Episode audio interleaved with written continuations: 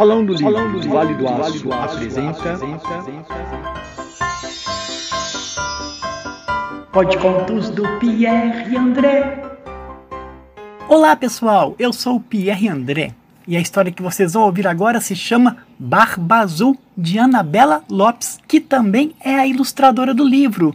O livro é da editora Aletria e quem vai contar para vocês esta história é ela, Rosana Montalverne.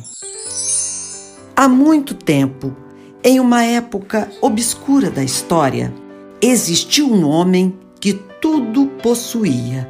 Sua riqueza era imensa e todos os seus desejos eram realizados. Sua única maldição era a sua barba azul. Essa situação o tornava tão único e tão diferente naquele lugar que ninguém chegava perto dele sequer se lembravam de seu nome verdadeiro, motivo pelo qual era chamado simplesmente de Barba Azul. Um dia, aproximou-se de seu castelo uma vizinha muito astuta que pretendia apresentar-lhe suas duas lindas filhas. Barba Azul compreendeu logo quais eram as intenções da mulher e, aproveitando a oportunidade, pediu a ela que lhe desse uma das duas em casamento. Nenhuma das jovens queria aceitá-lo como marido e pediram para a mãe que não as deixassem sozinha ali.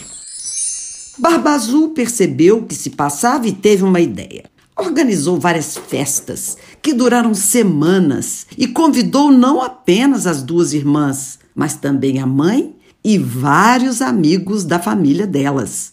Todos dançaram, riram e passaram as noites passeando pelos imensos e gelados jardins do palácio.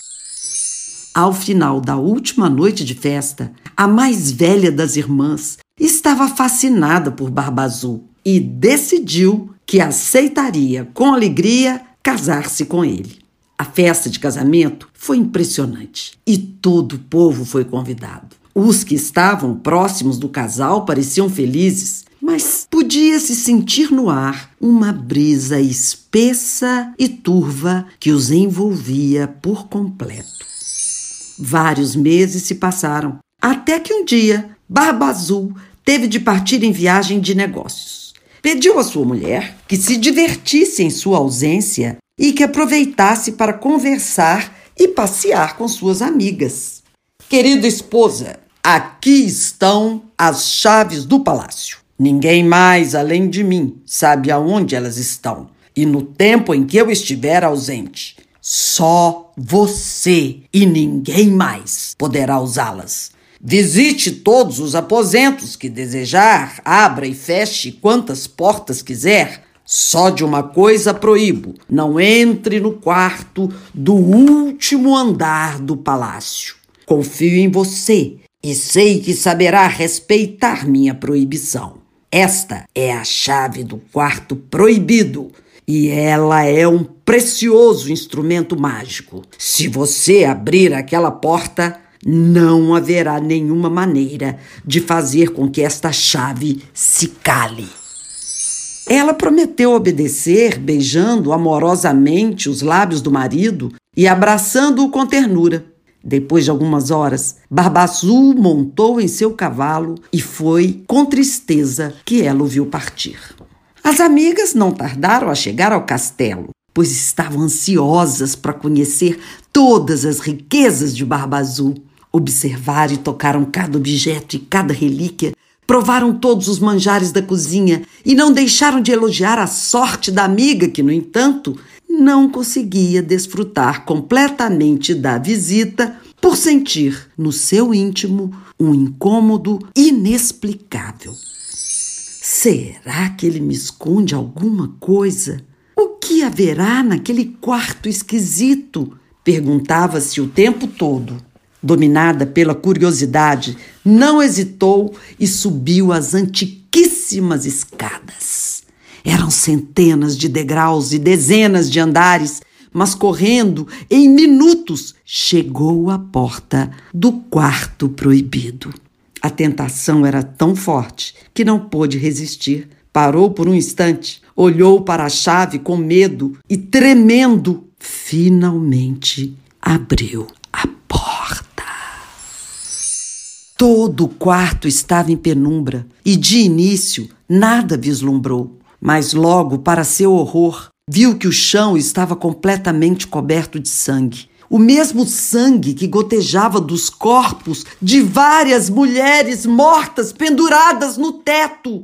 Num instante, entendeu tudo. Aquelas mulheres haviam sido as esposas anteriores de Barba Azul, que, como ela, não conseguiram guardar seu segredo. Começou a chorar desesperadamente e a chave mágica escorregou pelos seus dedos, caindo no chão.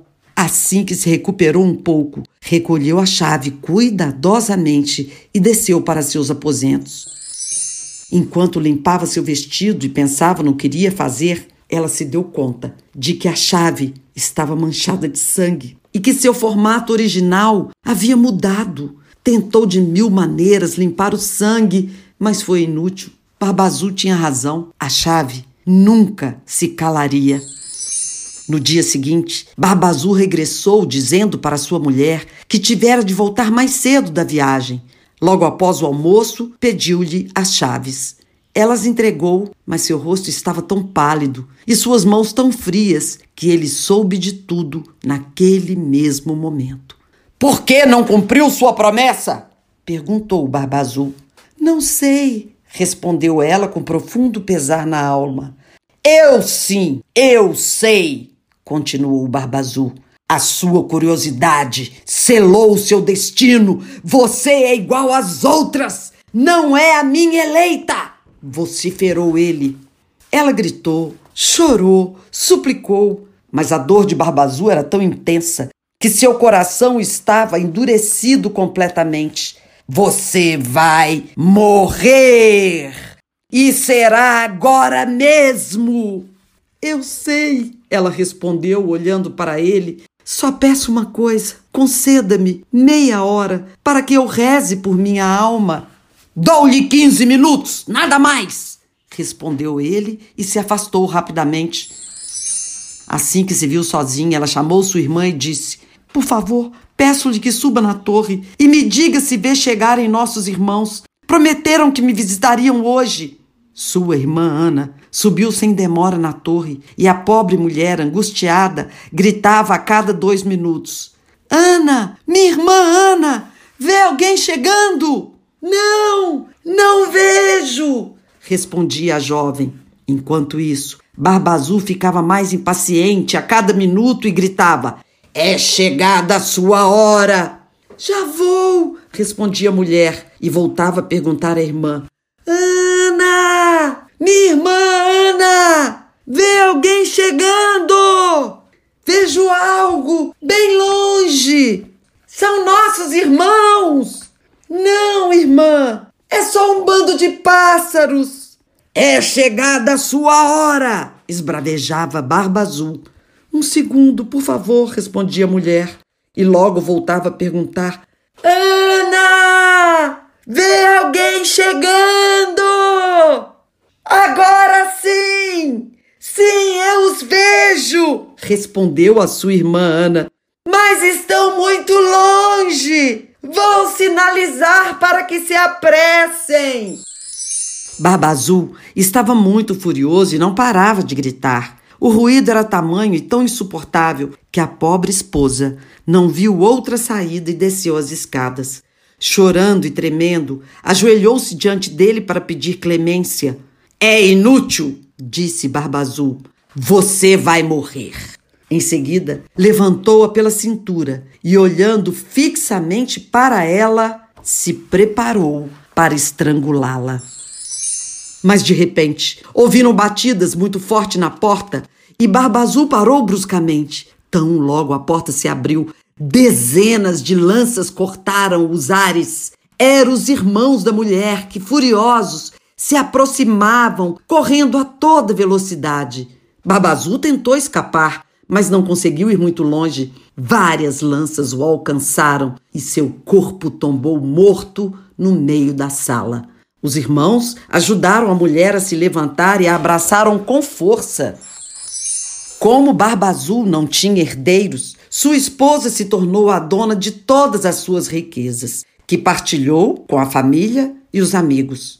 Passados alguns meses, sua irmã e seus irmãos se casaram e se mudaram todos para o castelo, para que pudessem viver juntos. Também ela se apaixonou e se casou com um soldado que a amava profundamente. Os dois tiveram muitos filhos e nunca faltou alegria, canções e festas no castelo. Dentro dos jardins gelados que rodeavam suas terras, a mulher enterrou as outras esposas do Barba Azul para que suas almas descansassem em paz. Junto dos túmulos, plantou centenas de flores vermelhas para que todos se lembrassem delas para sempre. E essa história entrou pela porta da sala e saiu pela janela. Se você gostou, aguarde a próxima. Quem sabe mais bela.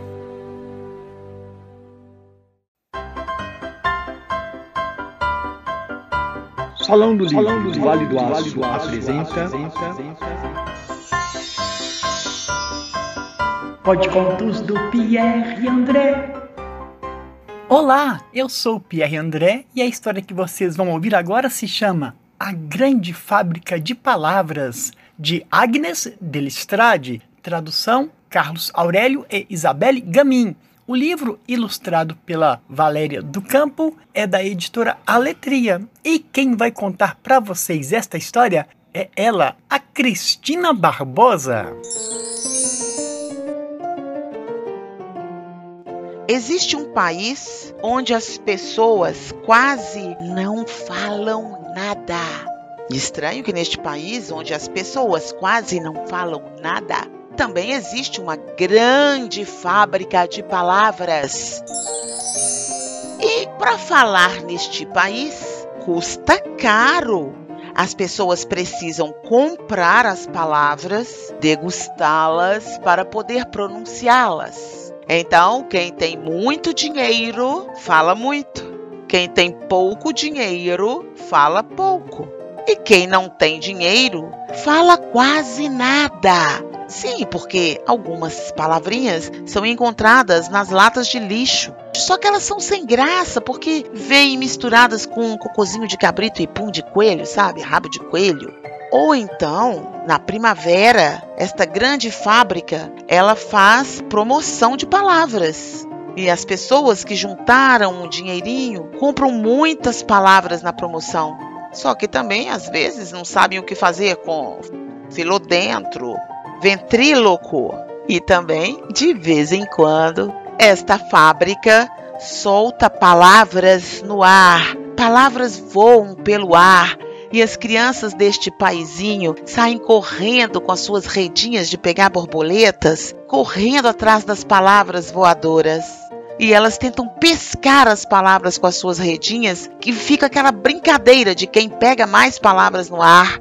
E elas levam as palavras para casa à noite para falar com os pais na hora do jantar. Mas teve um dia que estas palavras estavam voando pelo ar e Fileias, um menino deste país, estava correndo atrás das palavras com outros jovens e com a sua redinha de pegar borboletas, tentando pescar as palavras no ar. E Fileias correu e correu livre e chup, pescou uma palavra: cadeira. Correu, correu, tinha uma palavrinha que rodeava, o Fileias rodeava poeira. E a última palavrinha que ele conseguiu pescar tinha cor, sabor, cheiro, cereja. Só que Filéias não guardou para falar à noite na hora do jantar com os pais. Ele guardou as palavrinhas em, suas, em sua redinha para dá-las de presente a uma amiga que ele gostava muito, muito, a Cibele.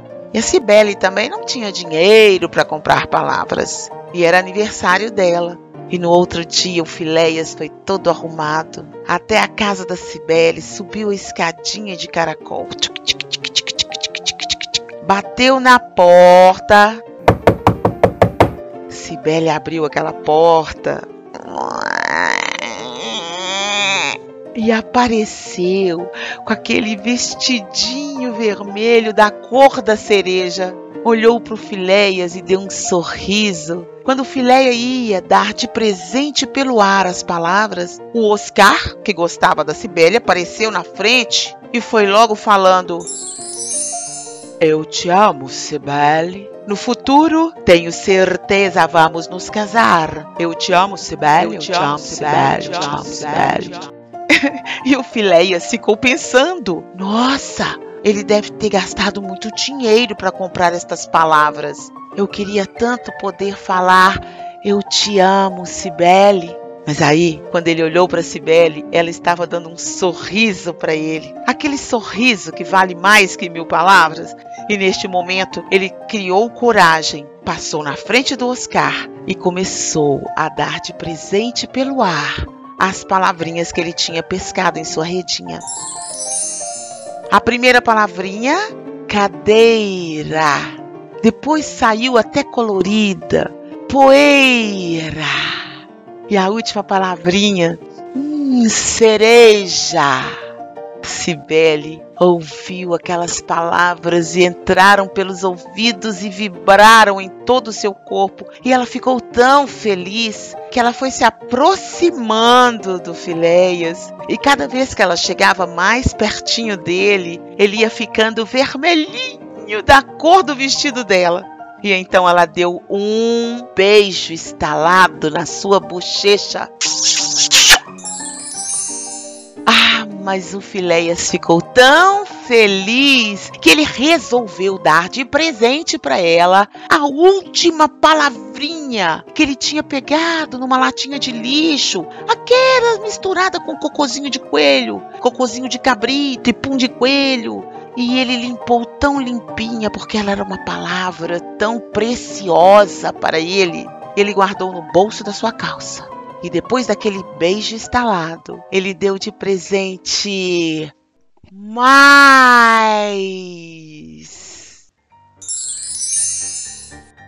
E essa história entrou pela porta da sala e saiu pela janela. Se você gostou, aguarde a próxima. Quem sabe mais bela.